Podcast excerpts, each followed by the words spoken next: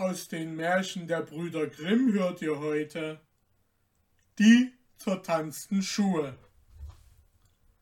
Es war einmal ein König, der hatte zwölf Töchter, eine immer schöner als die andere. Sie schliefen zusammen in einem Saal, wo ihre Betten nebeneinander standen, und abends, wenn sie darin lagen, schloss der König die Tür zu und verriegelte sie. Wenn er aber am Morgen die Türe aufschloss, so sah er, dass ihre Schuhe zertanzt waren, und niemand konnte herausbringen, wie das zugegangen war. Da ließ der König ausrufen, wer es könnte ausfindig machen, wo sie in der Nacht tanzten, der sollte sich eine davon zur Frau wählen und nach seinem Tod König sein. Wer sich aber meldete und es nach drei Tagen und Nächten nicht herausbrächte, der hätte sein Leben verwirkt. Nicht lange, so meldete sich ein Königssohn und erbot sich das Wagnis zu unternehmen. Er ward wohl aufgenommen und abends in ein Zimmer geführt, das an den Schlafsaal stieß. Sein Bett war da aufgeschlagen und er sollte Acht haben, wo sie hingingen und tanzten. Und damit sie nichts heimlich treiben konnten oder zu einem anderen Ort hinausgingen, war auch die Saaltüre offen gelassen. Dem Königssohn fiel's aber wie Blei auf die Augen, und er schlief ein. Und als er am Morgen aufwachte, waren alle Zwölfe zum Tanz gewesen, denn ihre Schuhe standen da und hatten Löcher in den Sohlen. Den zweiten und dritten Abend ging's nicht anders, und da ward ihm sein Haupt ohne Barmherzigkeit abgeschlagen.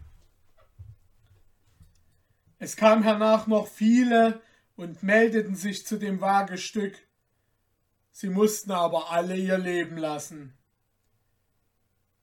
Nun trug sich's zu, dass ein armer Soldat, der eine Wunde hatte und nicht mehr dienen konnte, sich auf dem Weg nach der Stadt befand, wo der König wohnte.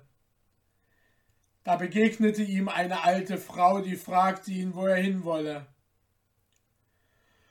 Ich weiß es selbst nicht, sprach er und setzte im Scherz hinzu. Ich hätte wohl Lust, ausfindig zu machen, wo die Königstöchter ihre Schuhe vertanzen, und danach König zu werden. Das ist nicht schwer, sagte die Alte.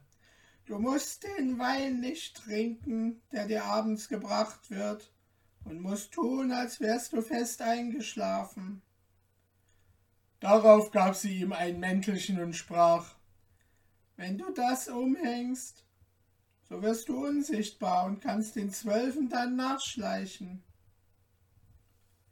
Wie der Soldat den guten Rat bekommen hatte, ward's ernst bei ihm, so dass er ein Herz fasste, vor den König ging und sich als Freier meldete. Er ward so gut aufgenommen wie die anderen auch und wurden ihm königliche Kleider angetan. Abends zur Schlafenszeit ward er in das Vorzimmer geführt, und als er zu Bette gehen wollte, kam die Älteste und brachte ihm einen Becher Wein.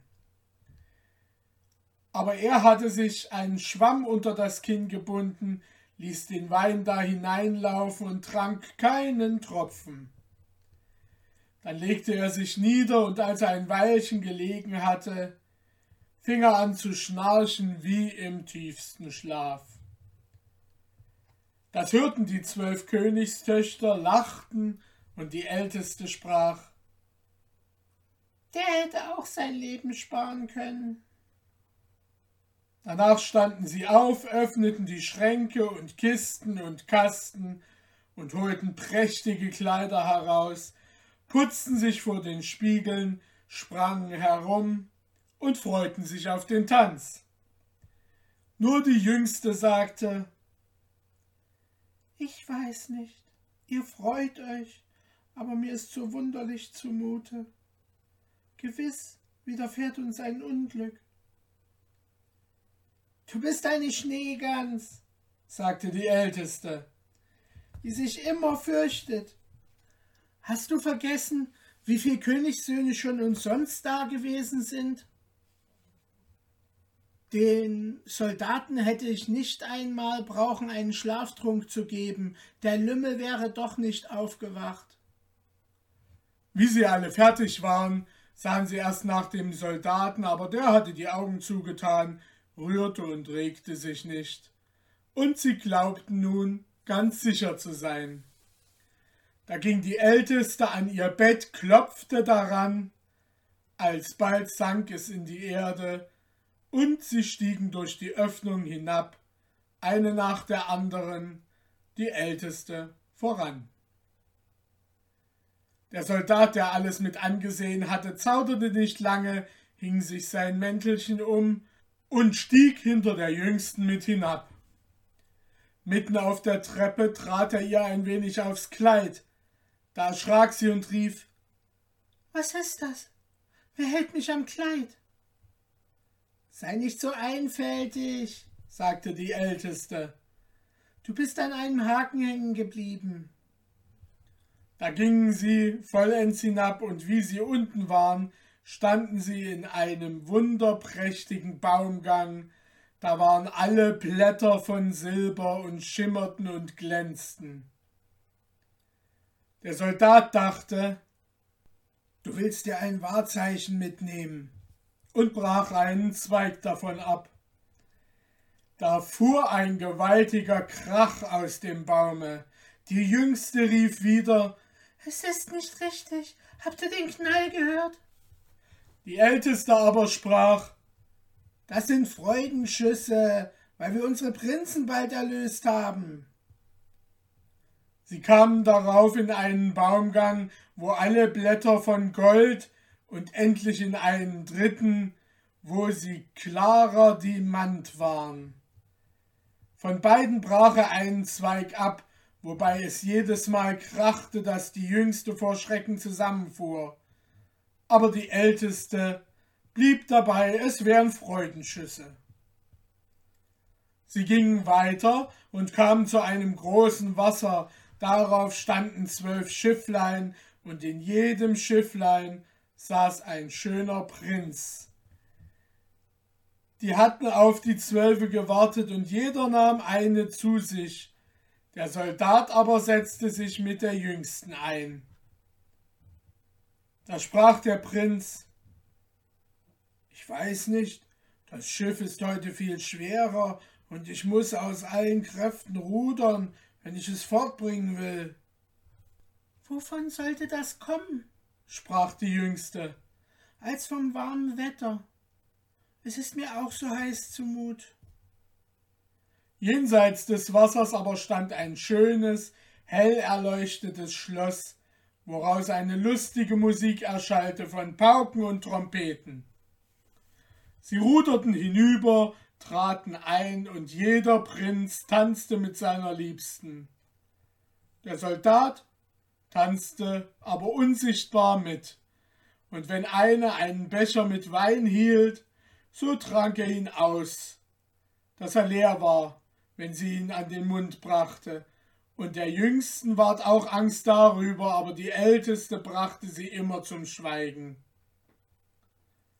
Sie tanzten da bis drei Uhr am anderen Morgen, wo alle Schuhe durchgetanzt waren und sie aufhören mussten. Die Prinzen fuhren sie über das Wasser wieder zurück, und der Soldat setzte sich diesmal vornhin zur Ältesten. Am Ufer nahmen sie von ihren Prinzen Abschied und versprachen, in der folgenden Nacht wiederzukommen. Als sie an der Treppe waren, lief der Soldat voraus und legte sich in sein Bett.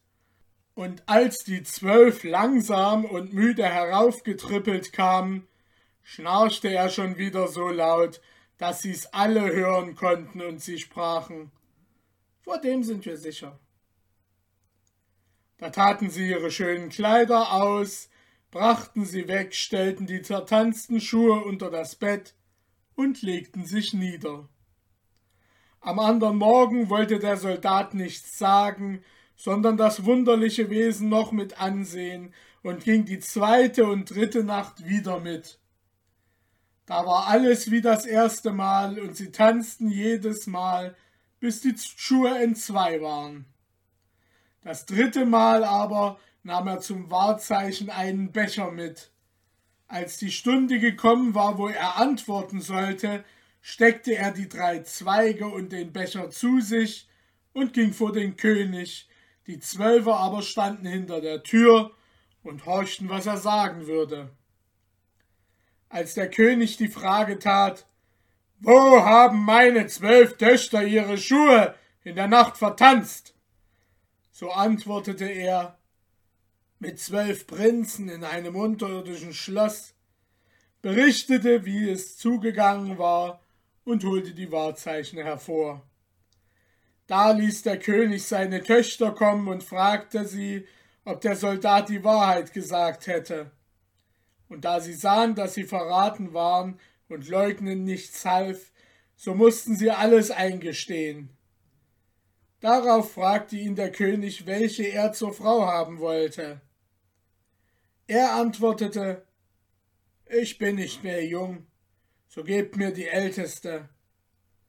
Da ward noch am selbigen Tage die Hochzeit gehalten und ihm das Reich nach des Königs Tode versprochen.